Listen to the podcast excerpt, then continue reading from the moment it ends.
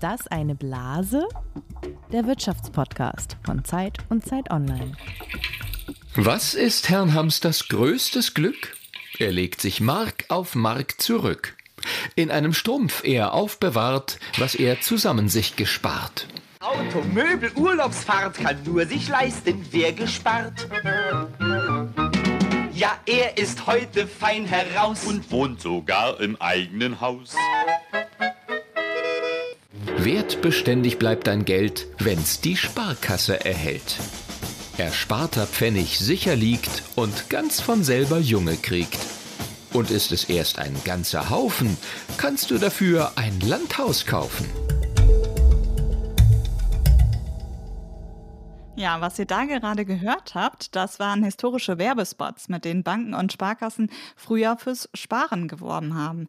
Die hat der Bankblog für YouTube mal zusammengeschnitten und wir haben uns da ein Best-of für euch rausgepickt. Und wir mussten schon sehr schmunzeln, als wir das gehört haben, wo der ersparte Pfennig sicher liegt und ganz von selber Junge kriegt. Gemeint sind mit dem Nachwuchs in diesem Fall natürlich die Zinsen, die Banken aufs Ersparte zahlen. Und genau darüber wollen wir heute sprechen.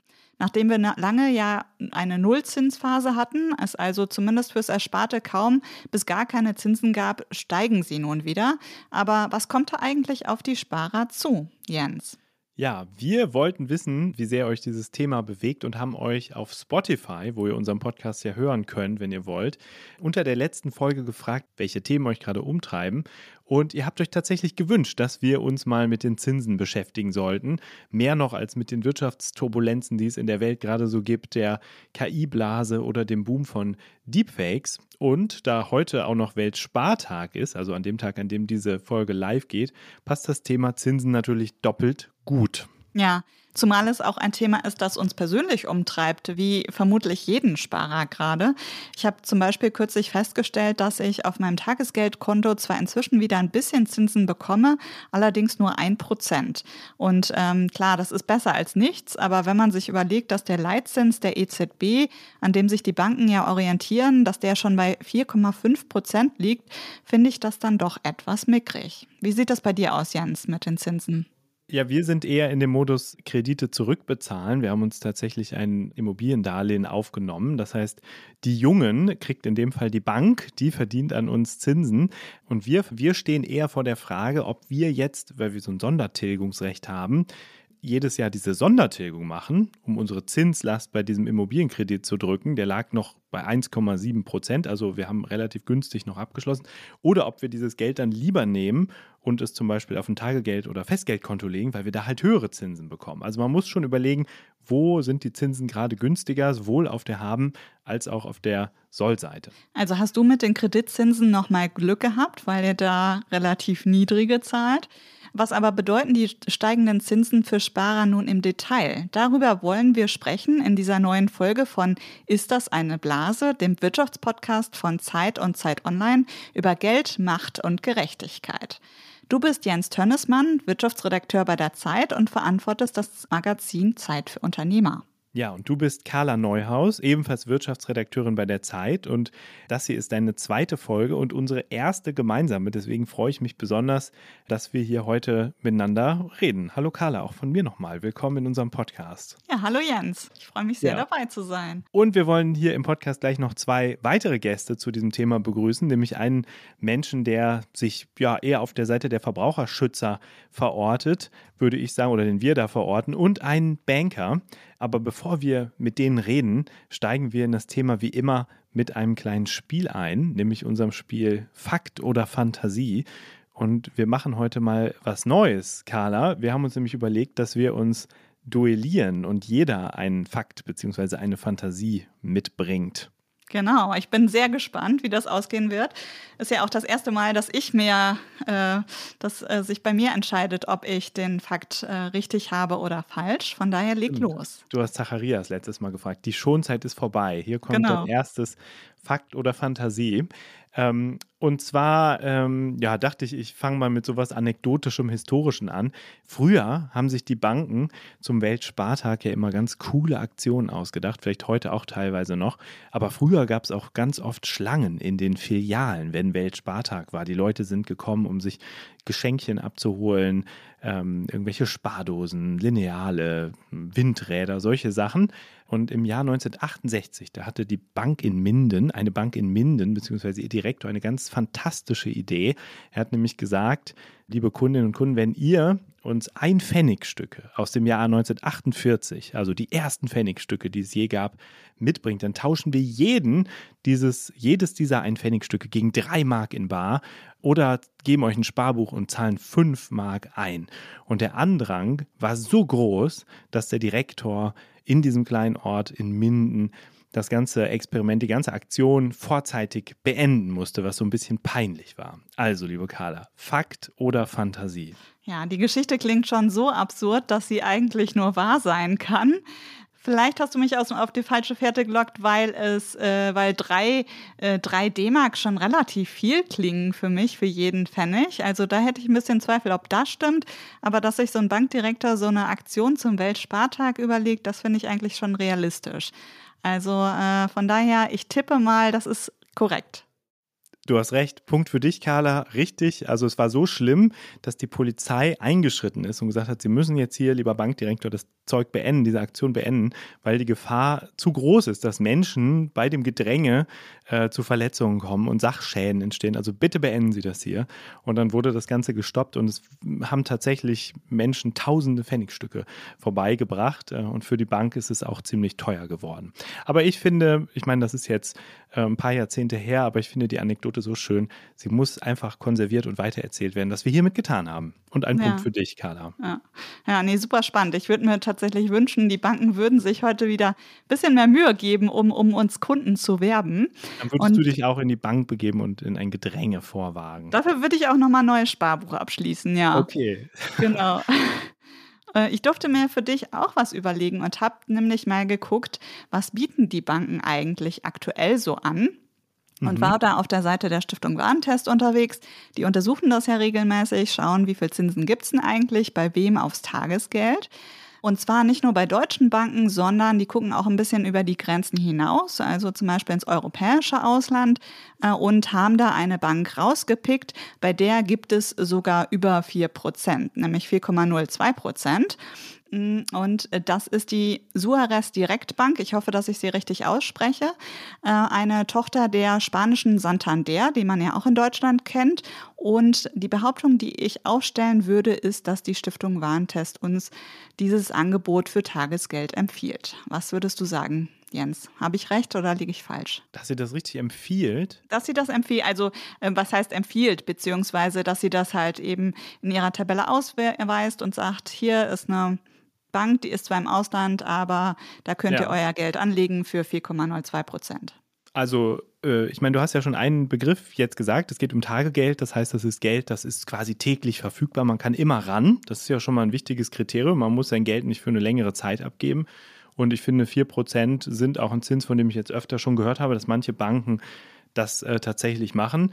Und ich kann mir vorstellen, die Stiftung Warentest guckt vor allem darauf, ob so eine Bank innerhalb der, ja, des Euro-Währungsraums äh, angesiedelt ist, äh, also in dem Bereich, wo die Einlagensicherung gilt. Das heißt, wenn man da Geld aufs Konto legt, und es sind höchstens 100.000 Euro, dann sind die gesichert, selbst wenn die jeweilige Bank dann pleite geht. Und da du ja gesagt hast, dass die Bank in Spanien sitzt, habe ich richtig verstanden, oder? Ja, genau. Mhm. Genau, ist ja die Einlagensicherung gegeben. Das heißt, es gibt keinen Grund, jetzt würde ich sagen, davon abzuraten, zumindest nicht anhand der, der Sachen, die du so erzählt hast. Deswegen würde ich sagen, da wird die Stiftung Warentest wahrscheinlich sagen, bringt euer Geld dahin, wo es ausreichend geschützt ist und zugleich am meisten Zinsen gibt, vorausgesetzt, es gibt jetzt nicht noch irgendwelche anderen Aspekte ähm, bei dem Konto, dass die Bank vielleicht irgendwelche Nebenbedingungen stellt oder einem irgendwelche Produkte noch zusätzlich verkaufen will. Aber ich würde sagen, ja, äh, ist so, hat sie wahrscheinlich gemacht.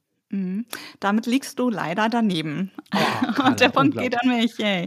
Aber um das, einmal, um das einmal zu erklären, genau, weil eigentlich so wie du es erklärt hast, ist es ja ganz logisch. Wenn ich mein Geld im Ausland anlegen will, sollte ich auf jeden Fall gucken, gilt die europäische Einlagensicherung. Das ist in dem Fall korrekt. Man sollte allerdings auch sowohl auf das Institut gucken, als auch darauf, ähm, wie gut geht es eigentlich dem Land. Und da ist nämlich der mhm. Haken, da sagt die Stiftung Bahntest, äh, dieses Angebot, äh, das nehmen sie nicht in ihren Zinstest auf, da die Experten aufgrund der Noten für die Wirtschaftskraft des Landes ähm, nicht ähm, davon ausgehen, dass die spanische Einlagensicherung bei einem größeren Bankpleite die Sparer entschädigen könnte.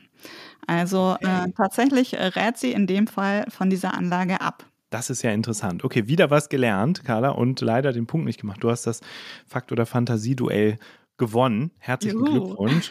äh, vielleicht müssen wir das öfter in dieser Duellform machen. Das ist eigentlich ganz witzig. Ist nur die Frage, was ist, wenn es 1 zu 1 steht? Darf es unentschieden bei diesem Spiel geben? Ich würde sagen, mhm. nein. Aber heute hast du mhm. gewonnen. Super, da freue ich mich. Ja, wir haben jetzt schon ein paar Begriffe hier fallen lassen. Tagesgeld zum Beispiel, Einlagensicherung. Und ich glaube, es ist an der Zeit, dass wir jetzt mal die Basics klären. Wir haben für die Basics dieses Mal einen besonderen Gast eingeladen, vielleicht Deutschlands bekanntesten Verbraucherjournalisten.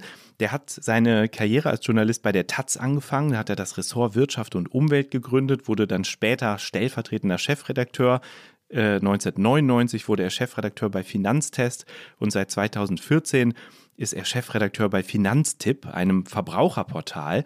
Und er hat mal gesagt, für den Job als Verbraucherjournalist brauche man Lust auf Zahlen und ein Robin Hood gehen. Und beides bringt er definitiv mit. Hallo, Hermann Josef Tenhagen.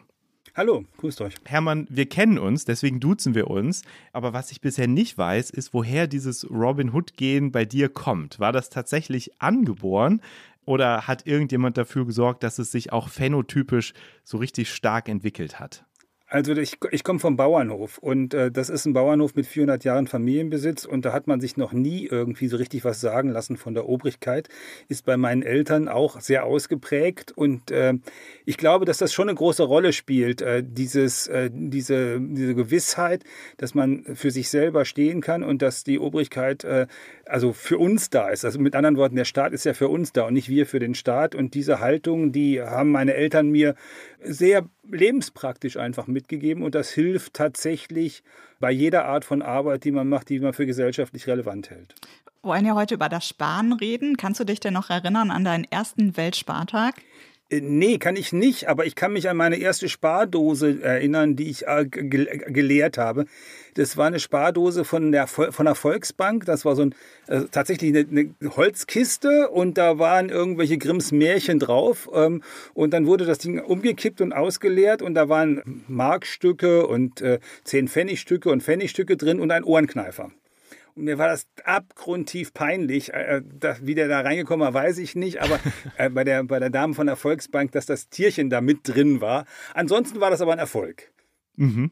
Wie ist das heute? Wir sind ein paar Jahrzehnte später äh, und die Banken zahlen wieder Zinsen. Gibt es, wenn jetzt Weltspartag ist, wieder einen Grund zu feiern und einen Grund, der ja, äh, heutige Kinder und Jugendliche vielleicht dazu bewegt, ihr Geld und ihre Ohrenkneifer auf die Bank zu tragen? Also ganz ehrlich gesagt, äh, ich würde äh, ja Kindern immer sagen, sie sollen ein Konto haben, am besten so spätestens ab zwölf oder so, ein eigenes Konto, auch mit einer Karte, damit die all das lernen, was man mit so einem Konto machen kann. Überziehen können sie es ja im klassischen Bereich nicht und sie sollen auch lernen, dass es sich lohnt zu sparen. Ähm, die Testperson zu Hause, die ist gerade 14 geworden, die äh, macht das gut, die hat sich auch ihr, ihr iPad sozusagen erspart, hat also ähm, jedes Mal, wenn Omas oder oder Opas oder sonstige Verwandte irgendwas zu Geburtstagen oder Weihnachten verschenken wollten, hat gesagt, nee, ich brauche ähm, Kohle, äh, mhm. äh, weil ich will da was Spezielles für kaufen. Äh, bitte schickt mir die Kohle, über, überweist sie mir. Ich habe ja ein eigenes Konto. Also von daher ähm, eher in die Richtung, das geht. Und ich glaube, das sollte man Kindern auch beibringen, dass sie das selber machen können. Ich bin auch ein großer Anhänger von viel Taschengeld, richtig viel Taschengeld, aber dann eben auch verknüpft mit äh, ganz klassischen Dingen. Also Taschengeld und äh, die Turnschuhe selber kaufen, mhm. äh, die, sind, die sind dann im Budget mit drin, die müssen dann auch berücksichtigt werden. Und wenn die Turnschuhe aber einen bestimmten Preis übersteigen, muss man das halt von anderen Ausgaben, die man man sonst gerne tätigen würde, als Jugendlicher abziehen. Das funktioniert auch ganz gut. Also in meiner Erfahrung funktioniert es gut. Aber man spart sozusagen, um sich Konsum später leisten zu können, aber nicht wegen der Zinsen. Die hast du nämlich jetzt gar nicht erwähnt. Oder ist das nee, auch? Nein, man sollte auch, also jetzt ehrlich, man sollte nicht wegen der Zinsen sparen, sondern äh, man spart aus zwei Gründen. Ich habe eine eiserne Reserve, damit ich nicht die anderen Zinsen bezahlen muss, über die wir heute bestimmt auch noch reden. Und das, das Zweite ist, ich habe einen äh, relativ klaren Konsum, eine klare Konsumvorstellung, was ich kaufen will in einiger Zeit. Und dafür macht Sparen Sinn. Wir haben bei Finanztipp das über die letzten Jahrzehnte ja angeguckt. Und seit 2004 gab es nur ein Jahr in Deutschland, wo man auf so einem Konto mehr Zinsen bekommen hat, als die Inflation war. Das heißt, Sparen wegen der Zinsen alleine ist keine gute Idee. Das war nur 2009 so. Und selbst heute wenn du ähm, 4% äh, Zinsen bekommst äh, beim Sparen, hast du immer noch im Augenblick 4,5% Inflation, aber das letzte Jahr über war ja sehr, sehr viel mehr Inflation. Das heißt, dein Geld ist weniger wert geworden und wegen der Zinsen hättest du nicht sparen sollen oder brauchen. Was aber nicht heißt, dass du die 4% nicht mitnimmst. Das sollst du unbedingt machen. Also stell dir vor, du hast 10.000 Euro auf dem Konto und bist bei so einer Bank, die keine Zinsen zahlt und bei einer, die 4% zahlt. Das macht nach einem Jahr 400 Euro Unterschied. Mhm. Vor zwei Jahren machte das 20 Euro Unterschied. Mhm. Um nochmal einfach bei den Basics anzufangen, wie würdest du denn deiner Tochter erklären, was Zinsen überhaupt sind und vor allem, was das Tolle an ihnen ist und was auch das Ärgerliche?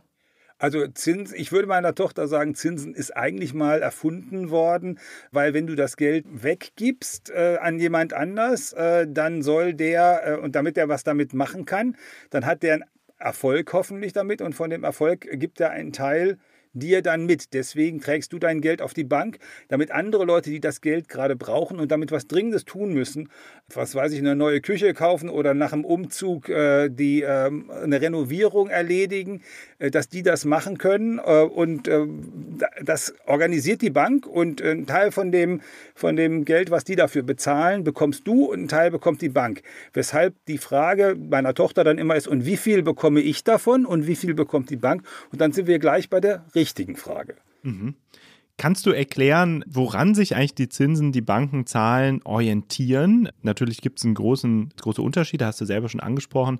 Aber was ist eigentlich für die Banken Maßstab? Äh, woran orientieren sie sich, wenn sie Zinsen festlegen? Naja, die orientieren sich an, äh, an Rahmenbedingungen, die es im ähm, Geldmarkt gibt und an ihrer Geschäftspolitik und mal mehr am einen und mal mehr am anderen. Man kann das ja ganz deutlich sehen im Augenblick mit diesen ähm, 4% äh, Zinsen, die man auf manchen Tagesgeldkonten finden kann, haben wir bei Finanztipp so eine schöne Liste. Die 4% sind ja nicht Zufall. Es ist so, dass die Europäische Zentralbank, wenn Banken abends ihr Geld bei der Zentralbank abgeben, weil sie es gerade nicht brauchen, weil sie es nicht irgendwie weiter verliehen haben, die bekommen dann 4% Zinsen von der Zentralbank.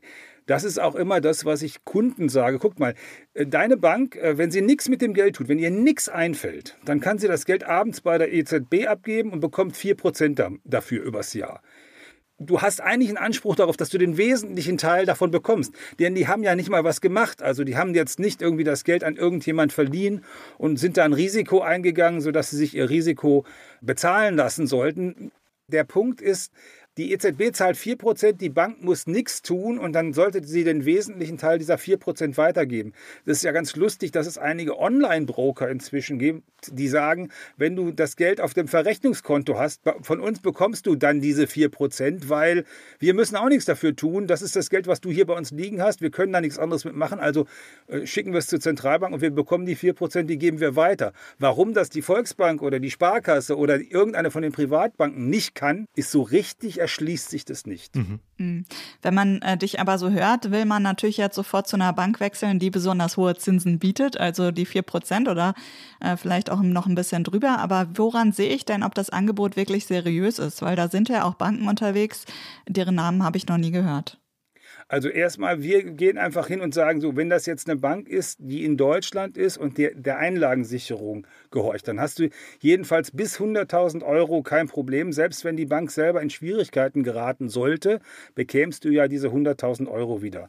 Diese Einlagensicherung ist eigentlich europäisch. Das heißt, an sich gilt hier auch für andere, alle anderen EU-Mitgliedsländer. Bei einigen kann man natürlich fragen, ob das wirklich dann im Zweifel tragfähig ist oder ob irgendwie jemand anders die retten muss. Äh, ich sage immer, Großbanken in Ländern, die, nicht mehr Einwohner als Kreuzberg haben, äh, das ist äh, ein schwieriges Problem.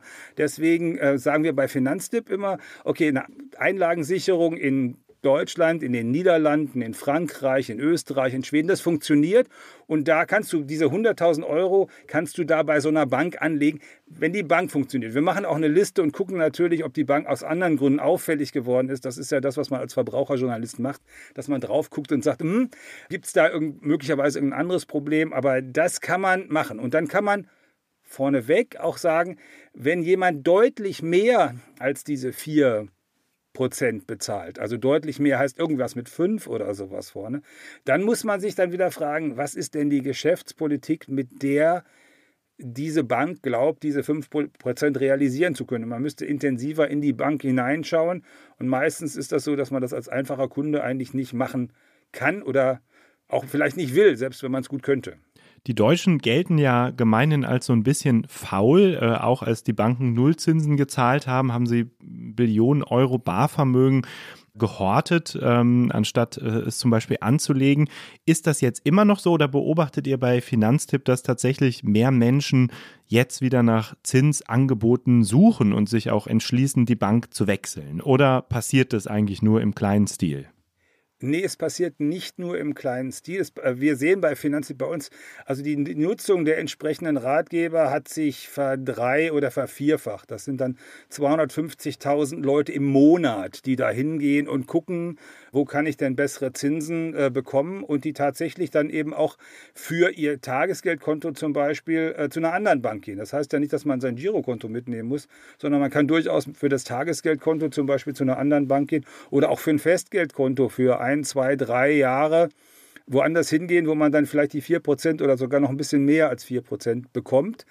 Sehen wir viele Leute, also wie gesagt, 250.000 äh, im Monat suchen nach einem Tagesgeldkonto und ähm, 130, 140.000 nach einem Festgeldkonto. Mhm. Und das ist fünfmal so viel wie vor einem Jahr. Müssen da denn nicht auch die Sparkassen und Volksbanken ein bisschen umdenken? Weil wenn man bei denen mal googelt und danach sucht, äh, findet man auf deren Seite manchmal noch nicht mal Angaben, wie hoch eigentlich der Zins zum Beispiel fürs Tagesgeld bei denen ist. Das müssen sie eigentlich schon. Vielleicht ist das ja auch so, dass die, selbst die Verbandsoberen sagen hin und wieder, so langsam müssten sie mal aus dem Quark kommen mit den Zinsen. Äh, es gibt ja vereinzelt auch tatsächlich äh, sogar auch Volksbanken und Sparkassen, die mindestens eine 3 vor dem Komma zahlen, aber es sind die Ausnahmefälle. Und es, es, muss passieren, wenn man auch sehen kann, dass, dieses, dass denen das Geld wegläuft, also ganz physisch. Es gibt sozusagen Banken mit guten Zinsen, die äh, sagen, dass sie im zweiten Quartal 10, 12, 13 Milliarden Kapital neu eingeworben haben. Nur Leute, die das Geld rübergeschaufelt haben, weil sie gesagt haben, okay, bei euch kriege ich dreieinhalb und bei meiner Hausbank kriege ich ein halbes oder gar nichts. Äh, das kann ja so nicht sein. Und die Kunden haben völlig recht. Und äh, die ähm, Bankchefs oder Bankchefinnen müssen mal so langsam aus dem Quark kommen und überlegen, was sie, was sie eigentlich mit ihren Kunden da machen. Mhm. Das, das geht ja eigentlich nicht. Du hast äh, schön erklärt, wovon der Habenzins abhängt, also das, was man für seine Guthaben bekommt oder auch nicht bekommt. Lass uns einmal über die andere Seite reden, das Schulden machen. Wenn die Habenzinsen gerade so niedrig sind in vielen Fällen noch, warum sind dann die Dispozinsen auf der anderen Seite bei den Banken teilweise so hoch? Tja, weil auch da wieder, weil man da Geld verdienen äh, will da dran. Mhm. Also die, die, diese Dispozinsen sind einfach äh, elendig hoch. Das ist auch noch ein bisschen eine Spätfolge der Finanzkrise äh, von 2008, 2009. Vorher war der Unterschied zwischen Habenzinsen und äh, Dispozinsen sehr viel geringer. Der ist damals äh, gewachsen und dann hat man auch noch eine politische Entscheidung getroffen, dass die Banken sich einigermaßen festlegen müssen auf, also auf eine Art von Spread. Und mit dem Spread, auf, mit, mit, auf den sie sich damals festgelegt haben, den ziehen die jetzt mit, auch in äh, Dispozinsen rein. Ich habe eben noch mal nachgeguckt, äh, sozusagen, mein Lieblingsbeispiel ist die äh, Volks- und Raiffeisenbank Landsberg-Ammersee. Mhm. Die kennt ihr vermutlich mhm. auch. Ne? Mhm. Die nimmt einen Dispozins von 16,4 äh, Prozent in der geduldeten Überziehung fast 20 Prozent. Mhm. Und da kann man äh, auch gleich sagen, äh, die, da, ist, da steckt noch ein anderes Phänomen dahinter. Da geht es nämlich eigentlich nicht um die Frage, wollen die ihre Kunden ausnehmen nach Strich und Faden, sondern mit anderen Worten, wir wollen gar keine Kunden, die in den Dispo gehen. Mhm.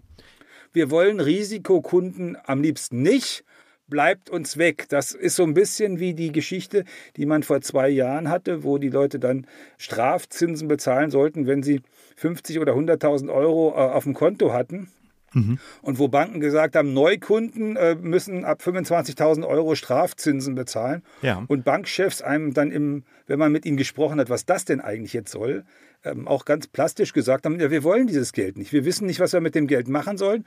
Damals haben sie auch bei der EZB nichts dafür gekriegt, in Klammern. Ähm, und äh, deswegen haben die Abschreckungskonditionen gemacht. Das gibt es bei Versicherungen auch. Und ich glaube, dass ja diese Dispozinsen ein Stück weit auch Abschreckungskonditionen sind was in, am Ammersee vielleicht, denen geht es ja wirtschaftlich gut, auch alles super ist, aber wenn die Sparkasse in Herne 15,3 oder 15,5 Prozent nimmt, dann ist schon die Frage, Sparkasse soll ja die regionale Wirtschaft fördern, äh, ist eine öffentlich-rechtliche Einrichtung, was eigentlich der Oberbürgermeister oder ich weiß gar nicht, ob es ein Bürgermeister oder eine Bürgermeisterin ist, die oder der Verwaltungsratschef dieser Sparkasse ist, dazu sagt, dass die Sparkasse vor Ort mit dieser Art von Zinsen unterwegs ist. Eine kurze Nachfrage dazu, weil wir verschiedene Banken auch kontaktiert haben, unter anderem auch die äh, Volksbank Raiffeisenbank Landsberg Ammersee. Und die verweisen natürlich darauf, wie du es auch schon gesagt hast, man will die Leute ja, will ja gar nicht, dass die Menschen ihren Dispo nutzen, ähm, aber auch, dass sie natürlich ein dichtes Filialnetz haben, Berater bezahlen müssen, also dass man dafür auch mehr bekommt, als zum Beispiel bei einer Online-Bank, die vielleicht höhere Zinsen zahlt oder niedrigeren Dispo in Rechnung stellt. Warum, äh, warum zählt das Argument aus deiner Sicht nicht? Na, weil, weil es ja aber auch äh, Banken mit Filialnetz gibt, die dann 11 Prozent äh, für den Dispo nehmen. Das erklärt die 9 Prozent Differenz äh, oder 8 Prozent Differenz einfach nicht. Ähm, und äh, schließlich und endlich äh, ist die Frage, ja, und die müssen wir Bankkunden uns aber auch beantworten, was wir eigentlich für eine Geschäftspolitik von der Bank haben wollen. Also wollen wir, dass wir mehr Zinsen zahlen damit, dafür, dass die Filiale im Vorort existiert? Kann man bei der Sparkasse, die könnten ja fast nachfragen. Liebe Kunden, entweder wir erhöhen den Dispozins um 2% oder wir machen die Filiale im Vorort zu. Was wollt ihr denn jetzt eigentlich? Und dann kann man solche Dinge auch diskutieren. Wenn das denn tatsächlich so wäre, also im- ich habe da große Zweifel daran, dass das immer so ist, weil die Differenzen oder die, die, der, die Spanne zwischen den Dispozinsen bei der einen Bank und bei der anderen Bank, die beide Filialen haben, die ist erheblich. Und vielleicht ist die, wie soll ich sagen, der Bau der Filiale am Ammersee ein bisschen aus dem Ruder gelaufen. Äh, Wir kennen, ich bin ja, Berlin, ich lebe in Berlin, wir kennen das mit Baustellen, die zu teuer geworden sind. Keine Ahnung, was die da gemacht haben. Irgendwas muss es ja sein, dass die Kosten ihrer Filiale so viel höher sind. Oder vielleicht wird der Bankdirektor oder die Bankdirektoren da so besonders gut bezahlt, dass man diese Spanne dann da braucht. Und die Zinsen sind ja das eine. Also kassieren tun die Banken ja noch an einer anderen Stelle, nämlich bei den Gebühren. Warum muss ich fürs Konto trotzdem noch was zahlen, wenn die Bank eigentlich schon an den Dispozinsen so gut verdient? Ist das gerechtfertigt? Äh, Das ist eine, auch eine gute Frage, aber eigentlich auch eine an die Geschäftspolitik, weil man könnte ja zum einen sagen, also wir machen das tatsächlich verursachergerecht, wenn du so willst. Und äh, die Gebühren müssen sein, weil, weil die Arbeit, diese Arbeit kostet Geld und die sollt ihr mit den Gebühren bezahlen, aber dann geben wir diese Zinsen auch komplett weiter. Und wenn die EZB 4% zahlt, dann bekommst du auch 4%, weil wir bekommen es über die Gebühren bezahlt. Und die Banken versuchen jetzt gerade in der besten aller Welten zu sein. Wir nehmen ganz viel Gebühren und wir haben besonders viel Zinsen, die wir bei euch kassieren. Das geht nicht. Und ähm, ehrlich gesagt, ähm, da können wir als Kunden für Abhilfe sorgen, indem wir solchen Banken äh, äh, die Karte zeigen und sagen, passt mal auf, das, wir machen das ganz einfach. Äh, äh, ich gehe mit meinem Geld, äh, wo ich äh, sozusagen, was ich anlegen kann, dahin, wo ich die meisten Zinsen bekomme. Und wenn ich äh, in den Dispo geraten würde, dann nehme ich doch lieber einen Ratenkredit bei einer Bank, die ein halb so viel Zinsen verlangt oder ein Drittel so viel wie das, was ihr von mir haben wollt im Dispo. Ich sorge jedenfalls überall dafür, dass ihr dieses Geld nicht bekommt, weil ihr werdet eurer Rolle nicht gerecht. Ihr seid eigentlich meine Dienstleister, die dafür sorgen sollen, dass mein Geld mehr wird und dass das gut funktioniert. Und wenn ihr meint, ihr seid stattdessen also statt Dienstleister seid ihr diejenigen, die mich dann leer saugen können, dann ist das äh, Missverständnis, das ich nicht weiter unterstützen will. Also wir haben schon gehört, Hermann, es ist eigentlich interessant, darüber nachzudenken, sein Konto zu wechseln, wenn die Zinsen, die Habenzinsen zu niedrig, die Dispozinsen zu hoch, die Gebühren zu teuer sind. Warum machen das dann so wenig Menschen und was regt dich da am meisten auf? Die Intransparenz der Banken oder die Lethargie der Menschen, äh, dass das einfach nicht passiert? Also ich bin Menschenfreund, deswegen richtet mich natürlich die Intransparenz der Banken auf und nicht die Lethargie. Bei der Lethargie kann man ja dran arbeiten. Das ist eine Aufgabe für Journalistinnen und Journalisten, dafür zu sorgen, dass die Leute wissen, was ihnen da eigentlich entgeht, wie viel 100 oder 1000 Euro sie liegen lassen. Und bei den Banken ist es einfach so, die muss man dazu bringen, notfalls zwingen, dass sie mehr Transparenz an den Tag legen. Es gibt eine ganz einfache Geschichte, die ich gerne auch immer erzähle einer Tankstelle, die müssen fünf Minuten, nachdem sie ihren Preis geändert haben, das an einer zentrale Datenbank melden, sodass der Kunde oder die Kundin sehen kann über diverse Apps, wo es denn billigen Sprit gibt.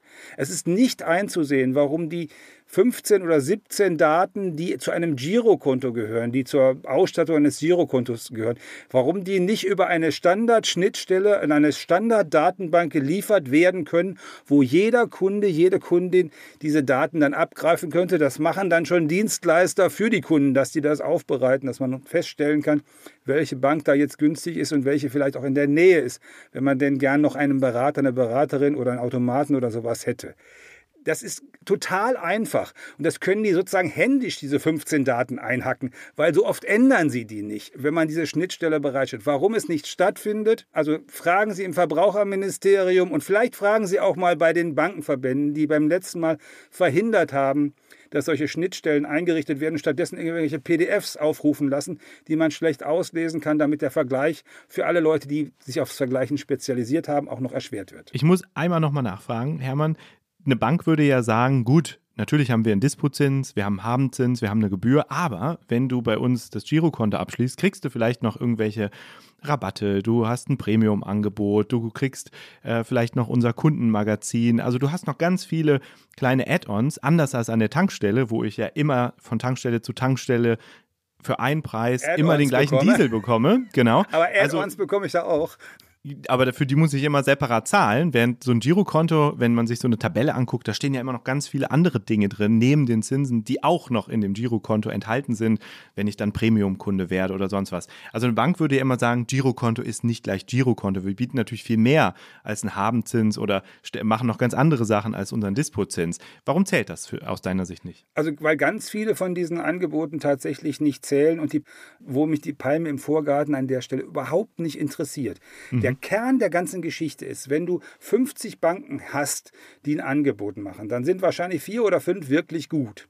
Wenn jeder erkennen könnte, dass die vier oder fünf gut sind und die anderen nicht so gut, dann würden alle Leute zu diesen vier oder fünf gehen und die anderen Banken hätten ein Problem. Also behaupten 45 Banken, dass sie eine Palme im Vorgarten haben oder besonders heißen Kaffee brühen, wenn man da hinkommt, statt äh, tatsächlich an dem Produkt zu arbeiten und dafür zu sorgen, dass sie zu den besten fünf gehören. Okay, ganz herzlichen Dank. Ich gehe jetzt mal auf die Suche nach der äh, Palme im Vorgarten meiner Bank äh, und sage aber an der Stelle erstmal herzlichen Dank, äh, Hermann Josef Tenhagen. Das war also Hermann Josef Tenhagen. Wir haben schon gehört, es gibt Banken, die relativ hohe Dispo-Zinsen verlangen. Wir haben mal bei zehn von diesen Banken für euch nachgefragt. Zehn, die besonders hohe Dispo-Zinsen haben, mehr als 15 Prozent und die gleichzeitig auf ihren Girokonten und Tagesgeldguthaben fast keine Zinsen zahlen. Und die deswegen, ja, wenn man es so nimmt, wie Hermann Josef Tenhagen es eben erklärt hat, mit den Einlagen ihrer Kundinnen und Kunden relativ leicht Zinsen bei der EZB einstreichen können. Genau, und Jens, du wolltest von diesen zehn Banken einfach eigentlich nur eines wissen. Warum machen die das und wie erklären die diesen Unterschied? Ja, und vielleicht einmal vorweg, zwei Banken haben sich gar nicht zurückgemeldet, zum Beispiel die VR Bank Südpfalz und die Raiffeisenbank im Donautal. Zwei Banken, die jeweils einen Dispozins von mehr als 15 Prozent verlangen oder sogar 20 Prozent, wenn man den eingeräumten Dispo überzieht und die das dulden und die auf der anderen Seite eben auch die äh, Guthaben auf dem Girokonto oder auf dem Tagesgeldkonto nicht verzinsen. Ja, und du hast dir auch die Antworten nochmal im Detail angeschaut. Wie erklärt denn zum Beispiel die VR-Bank Landsberg-Ammersee, über die wir ja schon mit äh, Hermann Josef Tenhagen gerade auch schon gesprochen haben, warum sie mehr als 17 Prozent Dispozins verlangt? Ja, der Stefan Jörg, so heißt der Vorstandschef der Bank, der hat mir zwar sofort zurückgeschrieben, aber die Frage, die hat er gar nicht so wirklich beantwortet. Was hat er geschrieben? Na, er hat auf einen Kommentar verwiesen, den, und so sagt er das, den einer seiner Kunden unter einem Artikel bei Welt.de hinterlassen hat. Und dieser Kommentar besagt, zusammengefasst, die Bank ist eben sehr kundenfreundlich. Die hat Zweigstellen, wo man sofort einen Termin bekommt. Ne? Außerdem verweist Herr Jörg, also der Vorstand von dieser Bank, auf ein Interview, das er einem Fachmagazin schon vor einiger Zeit gegeben hat. Und da ist eine Aussage zum Beispiel, der Dispo diene ja nur dazu, kurzfristige Liquiditätsengpässe zu überbrücken. Und man wolle die Kunden ja nicht wie andere Institute dazu animieren, das eigene Konto zu überziehen und auf Pump zu leben. Also im Prinzip äh, ist da so ein bisschen die These dahinter, wir haben den Dispozins, der ist auch deswegen so hoch, um unsere Kunden zu schützen, um sie davon abzuhalten, ihn in Anspruch zu nehmen. Hm. Kann man ja im Zweifel so sehen, aber was sagt er denn dann dazu, warum seine Bank gleichzeitig auch Guthaben etwa auf den Girokonten gar nicht verzinst? Ja, das hat er am Anfang gar nicht beantwortet, geht es auch in diesem Interview nicht drum. Ich habe also nochmal extra nachgefragt, aber er hat sich dann leider nicht mehr gemeldet. Ja, schade. Interessant finde ich ja, was uns zum Beispiel die Volksbank Nordharz schreibt. Die wollen zwar auch auf Anfrage nicht verraten, wie hoch ihre Zinssätze gerade sind, ich habe es auch auf der Webseite nicht gefunden, aber ihr ist es wichtig, darauf hinzuweisen, dass die Kunden ja auch andere Darlehen aufnehmen können und nicht die teuren Dispo-Kredite in Anspruch nehmen müssen, also zum Beispiel Ratenkredite. Außerdem sollte man wissen, dass es ja auch sein kann, dass Kunden ihre Kredite nicht zurückzahlen, also dass sie im Dispo sind und das nie ausgleichen. Das Geld fällt dann also aus, die Bank kriegt es nicht wieder und das muss sie natürlich auch einpreisen, was bedeutet, dass sie eben einen höheren Zins von allen Kunden verlangen muss. Mhm. Und gab es noch weitere Rückmeldungen? Ja, die Herner Sparkasse hat sich noch gemeldet. Ähm, die verlangt 15,75 Prozent Dispozinsen und die sagt, dass es eben auch aufwendig ist, Dispo-Kredite vorzuhalten und zu überwachen. Äh, ähnlich argumentiert die Volksbank Sesen, die auch relativ hohe Dispozinsen verlangt. Ähm, und ein Argument ist auch, dass es für die Kunden ja viel teurer ist, wenn man keinen Dispo hat. Also wenn man nicht in die Miesen auf seinem Girokonto gehen kann und deswegen zum Beispiel eine Lastschrift nicht ausgeführt und zurückgegeben wird. Da fallen nämlich Gebühren an. Und außerdem, wenn jemand sein Dispo über einen längeren Zeitraum überziehe, dann würden die Beraterinnen und Berater auch aktiv auf diese Kunden zugehen, um mit ihnen über Alternativen nachzudenken. Also Ziel ist, die Leute sollen gar nicht so lange im Dispo sein. Hat sich denn die Herner Sparkasse auch zu den Habenzinsen geäußert? Ja, die bietet zum Beispiel ein Tagegeldkonto mit äh, 0,75 bis 1 Prozent Zinsen an, also immerhin. Und zum Weltspartag kann man äh, bei ihr 10.000 Euro oder mehr anlegen und einen Zins von 3,25 Prozent pro Jahr bekommen.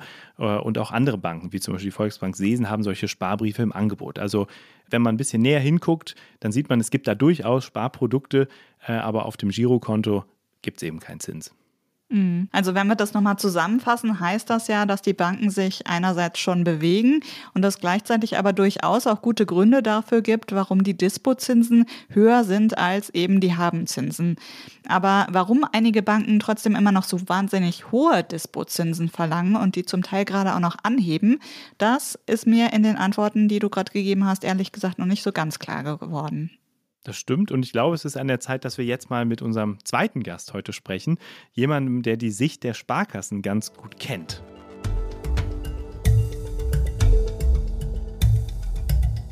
Unser zweiter Gast in dieser Folge hat lange selbst eine Bank geleitet, nämlich die Sparkasse in seiner Heimatstadt Heidelberg. Bei der hat er einst auch schon seine Lehre gemacht. Helmut Schleweis ist also ein Sparkassenmann durch und durch. Das hat die Süddeutsche Zeitung mal über ihn geschrieben. Heute vertritt er als Cheflobbyist die Interessen aller Sparkassen gegenüber der Politik. Er ist nämlich Präsident des Deutschen Sparkassen- und Giroverbands in Berlin und jetzt bei uns hier im Podcast. Herzlich willkommen, Helmut Schleweis. Einen schönen guten Tag. Sagen Sie, Sie sind ja in den 60er Jahren aufgewachsen. Das waren noch gute Zeiten für Sparer. Erinnern Sie sich noch, wie viel Zinsen Sie damals bekommen haben, wenn Sie Ihr Erspartes zur Sparkasse getragen haben? Da würde ich mich jetzt nicht festlegen wollen, aber ich glaube, auf dem Sparbuch gab es damals auch so um die 2, 3 Prozent. Zwischendurch war es dann mal höher, dann ging es wieder zurück. Also die Zinsen sind eigentlich jetzt in einem ganz normalen Niveau. Waren Sie damals so ein Sparer und haben sich durch Sparen richtig Dinge ermöglicht? So ein Landhaus zum Beispiel oder sowas? Oder haben Sie irgendwann gedacht, nee, ich muss das Geld doch lieber in Aktien investieren? Also ich habe eine ganz typische Sparkarriere gemacht, nämlich angefangen mit dem Schulsparen, was man früher hatte. Und natürlich war auch der Weltspartag immer ganz wichtig, die Geschenke, die man bekommen hat, ein Lineal und ähnliche Themen. Und dann später bei der Lehre äh, war ich dann auf der anderen Seite des Tisches und habe das Geld gezählt. Also insofern bin ich mit Sparen aufgewachsen, habe auch immer versucht, regelmäßig zu sparen, habe auch regelmäßig gespart und habe das Ganze dann weiterentwickelt, so wie, wie wir es auch unseren Kunden empfehlen, empfehlen, nämlich vom Sparbuch auch hin zum regelmäßigen Wertpapiersparen. Wir sind, sind, ja nun in einer Phase, in der die Zinsen auch wieder steigen, nachdem wir ganz lange Nullzinsen im Prinzip hatten. Äh, wie kommt es aber dann, dass ausgerechnet die Sparkassen bei den Habenzinsen immer noch knausern? Also im Schnitt gibt es bei ihnen gerade mal 0,59 Prozent auf dem Tagesgeld. Das hört sich erstmal nicht so viel an. Gut, es gibt nicht die Sparkassen, sondern wir haben 363 Sparkassen, die jede ihre eigene äh, Zinspolitik äh, betreiben. Und insofern, genau, aber das ist der Durchschnittswert. Mhm. Ja, aber insofern gibt es manche, die mehr, manche, die weniger. Aber den Wert, den Sie hier nennen, das ist vermutlich der vom Tagesgeld. Und Tagesgeld ist eigentlich keine Anlage, keine Geldanlage, sondern eher eine Geldaufbewahrung. Deswegen empfehlen wir ja einen anderen Anlagemix und mit diesem anderen Anlagemix ist natürlich viel mehr zu erzielen. Mhm. Aber trotzdem müssen wir da einmal nachfragen, weil ähm, wenn die Banken, also auch das Geld, was ich auf dem Tagesgeldkonto liegen habe, das kann die Sparkasse bei der EZB parken und bekommt dafür, ich glaube, im Moment 4% Zinsen. Das ist dann schon ganz schön weit entfernt von dem, was ich als Sparer bekomme. Warum zahlt mir die Sparkasse da nicht mehr? Ja, weil äh, Geld, was wir zum Beispiel zur EZB bringen, das ist ja ein Mix. Äh, das Geld ist ja nicht direkt abgezählt und wird portionsweise irgendwo angelegt, sondern es ist ein Mix. Äh, Geld, das hereinkommt, Geld, das entsprechend rausgeht, es wird angelegt. Als wir bei der EZB noch Verwahrentgelt zahlen mussten, da äh, war das Mitleid auch nicht groß. Es sind in, dem Ab, in der Ablauf der Zeit verändern sich die Preise. Da wir in einem sehr guten, harten Wettbewerb leben, äh, leben um äh, Geldeinlagen, äh, regelt der Wettbewerb äh, die Preise. Preise werden ja nicht festgesetzt, weder staatlich noch von der EZB, sondern entwickeln sich im Markt. Hm. Ich habe Sie zu Beginn Ihrer Amtszeit mal in Ihrem Büro besucht und kann mich noch gut daran erinnern, dass dort eine Zeichnung hängt an der Wand von Udo Lindenberg mit dem Spruch drauf, mach dein Ding, egal was die anderen sagen. Gilt das jetzt auch für die Sparkassen und die Zinsen? Die machen ihr Ding, egal was die anderen sagen? Also das Bild hängt immer noch. Das Bild äh, war mehr mein Motto, dass man nach seiner Überzeugung handeln soll. Und deswegen glaube ich, machen auch die Sparkassen. Die Sparkassenidee ist schon über 250 Jahre alt. Danach handeln wir. Das heißt, immer nah am Kunde, immer nah am Bedürfnis des Kunden. Und äh, das gilt dann auch für alle Zinssätze. Aber Sie haben ja bestimmt im Blick, welches Ding die anderen so machen und sind ja auch äh, durchaus technikaffin. Daher kennen Sie bestimmt so Anbieter wie Trade Republic, äh, so ein Fintech-Startup, über dessen App man Aktien kaufen kann, aber die sogar inzwischen Zinsen von 4% anbieten. Und zwar, wenn man das Geld einfach auf dem Konto liegen hat, also so wie bei einem Tagegeldkonto. Warum schaffen die das, was die Sparkassen nicht schaffen? Also wir wurden auch mal gefragt bei einer anderen Bank, die Girokonten äh, an sich gezogen hat, warum die so erfolgreich sind. Wir haben festgestellt, bei uns werden immer noch Girokonten angelegt. Wir stellen auch fest, dass weiterhin äh, Geld bei uns angelegt wird. Äh, die Zinspolitik von anderen möchte ich nicht kommentieren. Äh, es ist ein Wettbewerb um die Einlagen. Jeder muss seinen Preis finden. Und wie Preise sich bilden, da gibt es eine Menge von Faktoren. Mhm. Und die Sparzinsen sind ja eigentlich nur eine Seite der Medaille. Die andere Seite, ähm, das sind die Sollzinsen, die Banken und Sparkassen kassieren, wenn Kunden ihr Konto zum Beispiel überziehen. Und wir haben für diesen Podcast auch mal geschaut, wie viel das eigentlich ist. Und es gibt einige Sparkassen, die sind da schon über 15 Prozent. Finden Sie das in Ordnung? Das hängt damit zusammen bei Einzelnen. Es war irgendwann mal die Welle, dass die Sparkassen die Zinsen nicht willkürlich festsetzen sollten. Deswegen hat man die äh, Zinsen, zum Beispiel den Dispo-Zinssatz, an einen Referenzzinssatz äh, gebunden und hat Wert darauf gelegt, das hat teilweise auch die Rechtsprechung so ergeben, dass äh, die Veränderungen der Zinsen immer genau in diesem Referenzraum äh, geschehen müssen. Man hat es damals gemacht, weil die Zinsen zurückgingen, damit die Verbraucher davon profitieren. Zurzeit passiert jetzt genau das Gegenteil und äh, viele wollen aus diesem Referenzinsatz deswegen nicht raus, weil sie Rechtsunsicherheit äh, empfinden. Die Frage aber nach dem Dispo-Zinssatz. Wir empfehlen weder die dauernde Anlage in Tagesgeld, weil es eben keine Geldanlage ist, noch eine Aufnahme über einen Disposatz. Und wir haben jetzt gesehen, obwohl wir teilweise schwierige Zeiten haben, auch Geldbedarf ist, die Dispo-Inanspruchnahme ist nicht gestiegen. Das heißt, der Dispo ist letztlich ein Satz, wenn man ganz schnell etwas braucht und das für kurze Zeit, dann kann man ihn nehmen.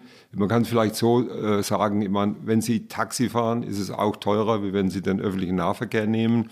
Also wenn man längerfristig etwas plant, dann kann man das natürlich günstiger machen als der Dispo. Da gibt es keine außergewöhnliche Entwicklung, die festzustellen wäre. Aber habe ich das richtig verstanden, dass Sie sagen, es gibt diesen Referenzzinssatz und manche Banken würden gerne den Zins senken, den Dispozins, aber sie haben eine Rechtsunsicherheit und trauen sich einfach nicht. Ist das so? Und wenn es so ist, wer ist denn dann am Zug? Das ist ja eigentlich ein Unding, dass die Kunden und Kundinnen gerne niedrigere Dispozinsen hätten und offensichtlich die Banken dann auch gerne niedrigere Zinsen in Rechnung stellen würden, aber sie das nicht können aufgrund von Rechtsunsicherheit. Wer muss denn da handeln? Das ist jetzt wieder die Frage bei jeder einzelnen Sparkasse, wie genau die Verträge aussehen und wie genau diese Zinsen festgelegt sind. Es ist halt, wir stellen es fest, auch bei, bei anderen Themen, wenn Sie äh, Zinsveränderungsklauseln nehmen, absolut relativ, jetzt äh, will ich nicht zu tief reingehen. In Zeiten, in denen ein Vertragspartner es nützt, will man bestimmte Regelungen, die gut sind für, für die eine Seite. Die können sich aber dann verkehren und wenn man dann sagen wir mal, volatil immer dann wechselt, dann ist es wieder die, diese Willkürlichkeit und äh, die Frage ist, haben jetzt äh, die, die Sparkassen oder Kreditinstitute eine gewisse Verhandlungsmacht? Und von daher versucht man jetzt erstmal die Dinge so durchzuhalten. Ansonsten wird man schauen müssen, wie man Dinge regelt, wenn Ergebnisse erzielt werden, die letztendlich wirklich nicht mehr tragbar sind. Hm. Wir haben uns gefragt, ob es auch eine Rolle spielt, dass inzwischen oder heute vermeintlich mehr Menschen den Dispo in Anspruch nehmen, weil Sie haben ja gerade Ihr Vermögensbarometer vorgestellt und sind da zum Ergebnis gekommen, dass die Deutschen finanziell eigentlich gerade auch aufgrund der Inflation, der hohen Energiekosten finanziell gar nicht so gut dastehen wie noch vor ein paar Jahren. Also ich würde nicht generell sagen, nicht so gut, sondern die finanzielle Zufriedenheit ist, ge ist gesunken. Das heißt, wie zufrieden bin ich jetzt mit meiner jetzigen Situation, obwohl aber viele auch noch optimistisch sind, dass es besser wird. Und wir sehen auch, dass zum Beispiel 20 Prozent der Menschen nicht mehr sparen können. Das sind fünf Prozentpunkte mehr. Wir haben aber auf der anderen Seite jetzt nicht im Rahmen Vermögensbarometer, sondern wir gucken ja regelmäßig auf unsere Zahlen, haben wir auch geschaut, gibt es angesichts der Krisen, angesichts dieser Lage, angesichts der hohen Inflation vermehrte Dispo in Anspruchnahmen das ist nicht der Fall. In diesen Zahlen sieht man überhaupt keine Bewegung, sondern die sind generell sehr niedrig, niedriger als vermutet. Deswegen ist auch die Zinsbelastung gar nicht so hoch. Die sind niedriger als vermutet und sind jetzt auch nicht angestiegen. Finden Sie denn, Herr Schleweis, dass es gut wäre oder ein gutes Signal im, im Wettbewerb, den Sie ja selber angesprochen haben, wenn die Sparkassen beim Dispo äh, teilweise ein bisschen runtergehen würden und vielleicht auch bei den Habenzinsen ein bisschen hoch, wäre das im Wettbewerb ein gutes Signal. Würden Sie sich das von Ihren Mitgliedsbanken wünschen oder sehen Sie es eher so, dass der Wettbewerb in dem Bereich sowieso nicht so gut funktioniert, weil viele Menschen eben mit ihren Konten da bleiben, wo sie schon seit Jahren sind und eben nicht so leicht wechseln, dass es vielleicht gar nicht nötig ist, so ein Signal in die Welt zu senden? Zu dieser Frage kann ich pauschal ja keine Antwort geben, weil die Preise in der Preishoheit der einzelnen Sparkasse liegen. Zum Zweiten kann ich da mit gutem Recht auch die Antwort deswegen verweigern, weil ich gar keine geben darf, weil jegliche Art von Zinsempfehlung an die Sparkassen wäre kartellrechtlich nicht zulässig und deswegen machen wir auch keine. Generell kann man immer noch sagen, die Zinsen sind am Preis, der sich am Markt bildet. Wir haben regionale Märkte, äh, weil die Sparkassen in ihrer jeweiligen Region entsprechend andere Wettbewerbssituationen haben, teilweise auch mit überregionalen Anbietern. Und da bilden sich letztendlich die Preise. Man könnte das aber ja auch politisch äh, lösen, also dass die Politik hingeht und sagt, wir entscheiden uns für einen Deckel beim Dispo. Ähm, und wir haben da mal in eine Plenardebatte reingehört, die es in diesem Jahr dazu gab und haben einen kleinen Ton daraus mitgebracht. Wir schlagen vor, dass die Dispozinsen auf 5 Prozent des EZB-Leitzins gedeckelt werden. Alles, was darüber geht, ist aus meiner Sicht sowieso sittenwidrig und Abzocke. Ich erinnere gerne auch an die Grünen und die SPD, die ja noch vor zwei Jahren dafür war. Jetzt brennt der Baum und im Koalitionsvertrag wollen Sie ja auch etwas tun, um die Überschuldung zu schützen. Dann bitte setzen Sie einen Deckel auf dieses Dispo-Fass. Ja, das war der das war der linken Abgeordnete Christian Görke. im Februar diesen Jahres. Es ging darum, den Dispozins auf maximal 5% über dem Leitzins der EZB zu deckeln. Dann wären das aktuell ja etwas über 9%. Am Ende kam das Vorhaben nicht durch, obwohl es bei der SPD und den Grünen durchaus auch Sympathien für solche Pläne gibt. Herr Schleweis, Sie sind ja äh, Lobbyist im Bundestag, haben das also wahrscheinlich mitbekommen. Was halten Sie von so einer Idee? Braucht es das? Ich kenne kein Beispiel, wo staatliche Preissetzung oder staatlicher Eingriff in marktwirtschaftliche Vorgänge wirklich erfolgreich waren. Wir haben zu einem Teil äh, unseres Vaterlandes ja mal eine Zeit lang probiert mit planwirtschaftlichen äh, Bestrebungen.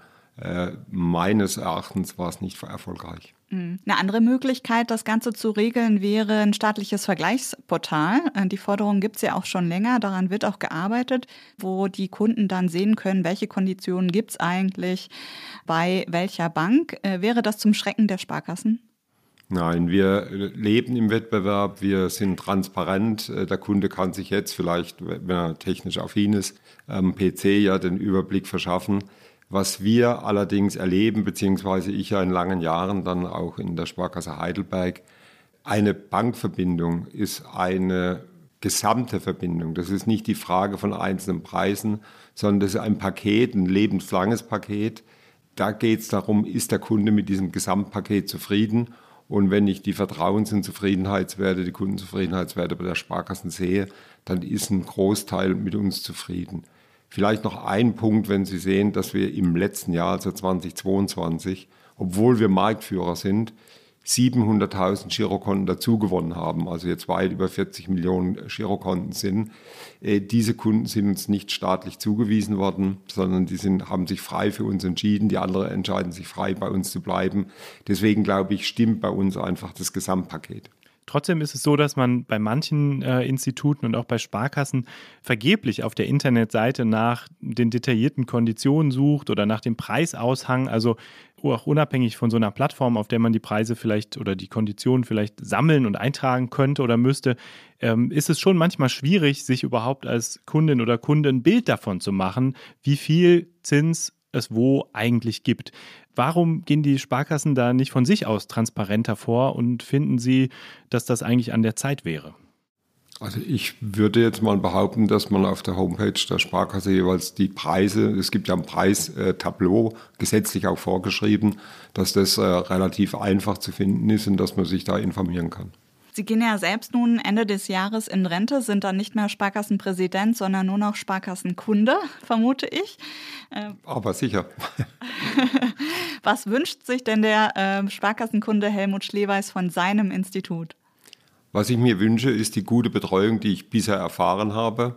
Ich bin immer noch bei der Sparkasse Heidelberg Kunde, äh, wo, ich ja auch tätig war. Äh, ich habe hier ein rundum sorglos Paket durch Beratung, dann, wenn ich sie brauche. Ich kann äh, Sparkasse nutzen mit iPhone, mit Telefon, mit Chat, auf dem Postwege und direkt, ganz nach meinem Bedarf. Und auch Beratung ist auf meinen Bedarf zugeschnitten. Das wünsche ich mir auch für die Zukunft, wie es auch für alle anderen Kunden zugänglich ist. Und, und wissen Sie, wie viel, wie die Zinsen gerade bei Ihrer Sparkasse so sind, sowohl was den Dispo angeht, als auch was ähm, das Guthaben angeht, die Sichteinlagen oder auch Termineinlagen, Tagegeld, solche Sachen. Haben Sie das im Blick oder interessiert Sie das gar nicht so sehr? Doch, das habe ich im Blick, das interessiert mich auch. Aber ich werde es nicht kommentieren, da ja meine früheren Kollegen jetzt im Vorstand sind, wie ich generell auch Konditionen bei anderen Sparkassen nicht kommentiere. Okay, wir danken Ihnen ganz herzlich für das Gespräch, Herr Schleweis. Dankeschön.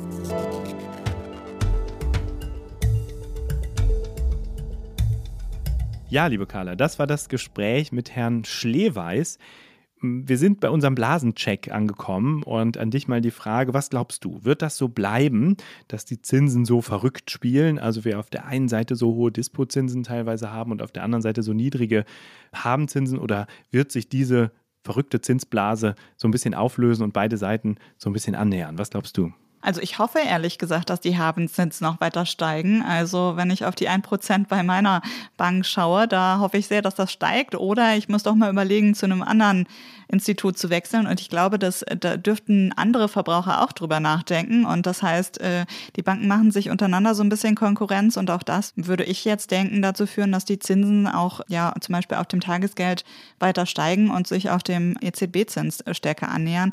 Ob jetzt bei den Dispozinsen wirklich was tut und die Banken darunter gehen, da habe ich so ein bisschen meine Zweifel, weil die verdienen da ja auch einfach wahnsinnig gut mit. Und das ist schon seit Jahren so. Und ich glaube nicht, dass sich daran so schnell was ändern wird. Was meinst du, Jens? Ja, ich wünsche mir eigentlich, dass der, der Wettbewerb dadurch stärker in Gang kommt.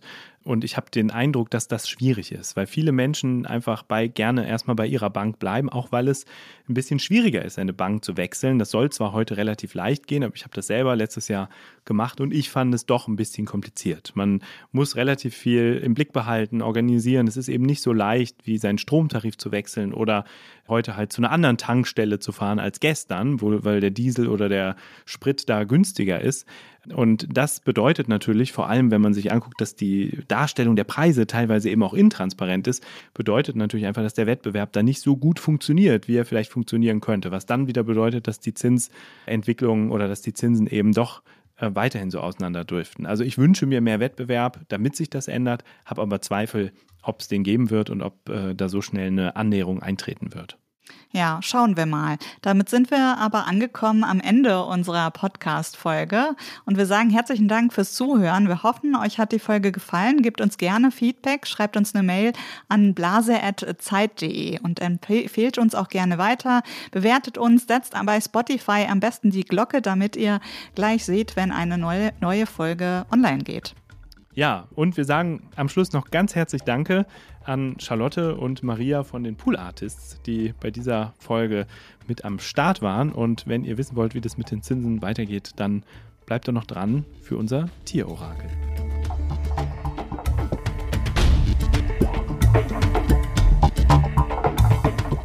Ist das eine Blase? Ist ein Podcast von Zeit und Zeit Online, produziert von Pool Artists.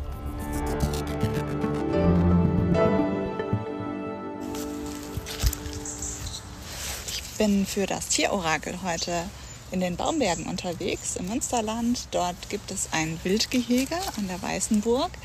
Ähm, und mal schauen, ob uns die Tiere hier bei der Frage helfen werden, ob die Zinsen äh, noch weiter steigen werden.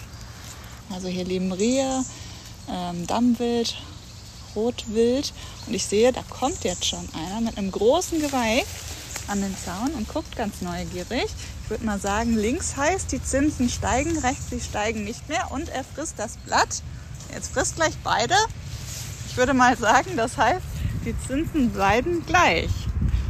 Ähm, so viel hier aus den Baumbergen. Bis bald.